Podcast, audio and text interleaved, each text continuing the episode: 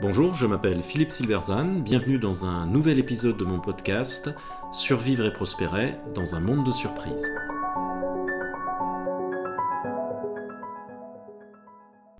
Le contrat social pour l'âge entrepreneurial, un programme pour la gauche.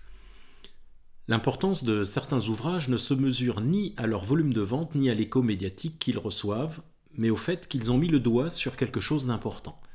L'ouvrage de Nicolas Collin, Un contrat social pour l'âge entrepreneurial, est de cela. Fin connaisseur de l'univers entrepreneurial européen et américain, Collin réfléchit depuis longtemps aux implications sociétales des ruptures numériques et entrepreneuriales, notamment dans le domaine du travail. À partir du tableau qu'il brosse des transformations que vit notre économie, il défend la nécessité d'un nouveau contrat social pour que tout le monde profite pleinement de celle-ci, programme dont devrait se saisir une gauche en mal d'idées. Alors une rupture appelle à une modification de l'environnement institutionnel. C'est vrai au niveau des organisations.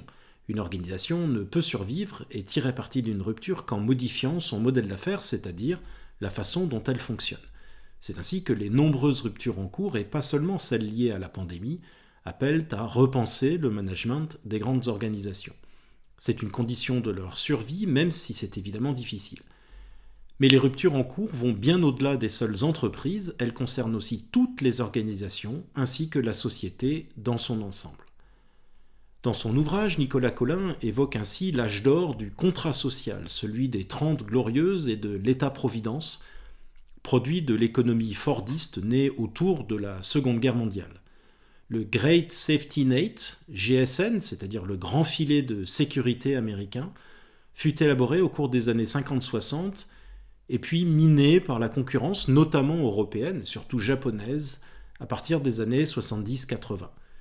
Les implications sociales, mais aussi politiques de cette destruction furent profondes.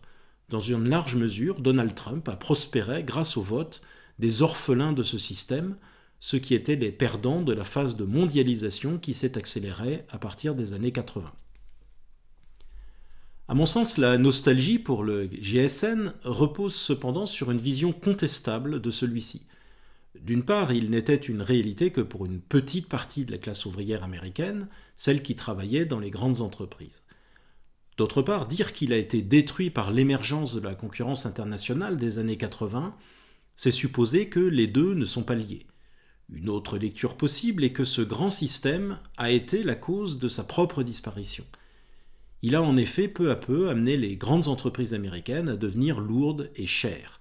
Elles sont devenues de plus en plus fragiles, c'est-à-dire sensibles à une modification de la nature de leur environnement, et notamment les deux chocs pétroliers. Au sein de grandes entreprises largement protégées de la concurrence locale et surtout internationale, les avantages obtenus par les ouvriers ne résultaient plus des gains de productivité ou de la performance économique de leur entreprise, mais d'un rapport de force dans un jeu à somme nulle. Ce jeu ne pouvait fonctionner que dans une économie relativement close, qui permettait d'imposer aux consommateurs le coût croissant du système résultant de sa rigidité et de son manque d'innovation. General Motors est l'exemple parfait de cette synthèse du Great Safety Network et de ses limites. Très innovante à ses débuts, elle finit administrée comme une entreprise publique après la guerre, co-gérée avec les syndicats et mangée tout cru par les Japonais à partir de la fin des années 70.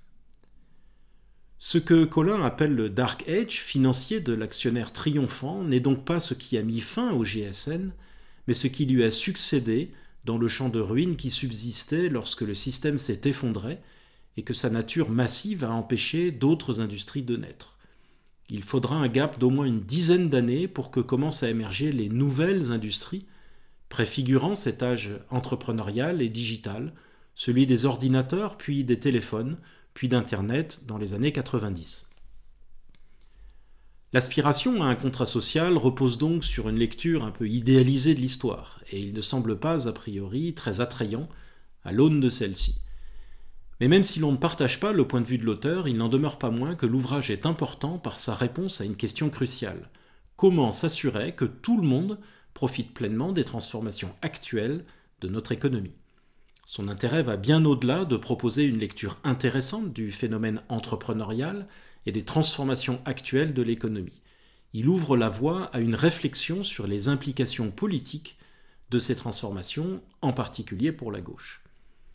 Comme je l'évoque en effet dans un article précédent, la gauche a elle-même été victime d'une grande rupture, en quelque sorte miroir de celle qui a précipité la fin du GSN, celle de la disparition du prolétariat, dont elle était le représentant attitré.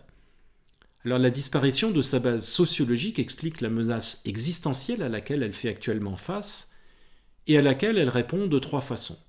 Une rigidité nostalgique, Marx Forever, un pivot tactique vers l'écologie, ou un autre pivot vers l'identitaire, c'est-à-dire une recherche de victimes à défendre, quitte à les inventer.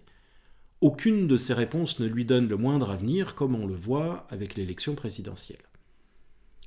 Or, comme le suggère Nicolas Collin, le développement de l'âge entrepreneurial fait émerger une nouvelle classe relativement large, mais pour l'instant très fragmentée, qui va du livreur de pizza au web designer indépendant, et qui n'est pas aujourd'hui représentée politiquement. Au-delà de la seule question de la représentation des acteurs fragiles de l'économie d'aujourd'hui, qu'on retrouve également nombreux parmi les Gilets jaunes, imaginer un nouveau contrat social pour celle-ci est un enjeu à la fois social, économique et politique. Le fait qu'une catégorie importante de la population, née d'une série de ruptures dans l'économie, ne soit pas représentée politiquement est une anomalie, illustrative du décalage des politiques avec la société française en pleine évolution.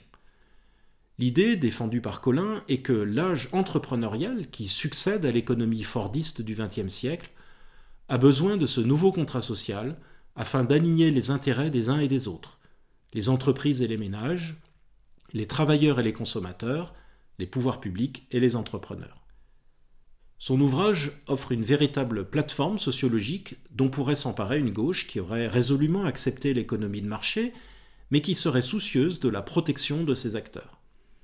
Sorti en février 2020, le livre a été éclipsé par l'actualité de la pandémie, mais si les résultats catastrophiques qui s'annoncent à l'élection présidentielle pour la gauche se confirment, on se prend à espérer qu'ils susciteront un sursaut, et qu'un travail politique de fond sera enfin engagé pour un renouvellement. Ce jour-là, la lecture attentive du contrat social pour l'âge entrepreneurial s'imposera comme l'un de ses points de départ évidents. Merci de votre attention, vous pouvez retrouver cette chronique et bien d'autres sur mon blog www.philippe-silberzan.com. À bientôt.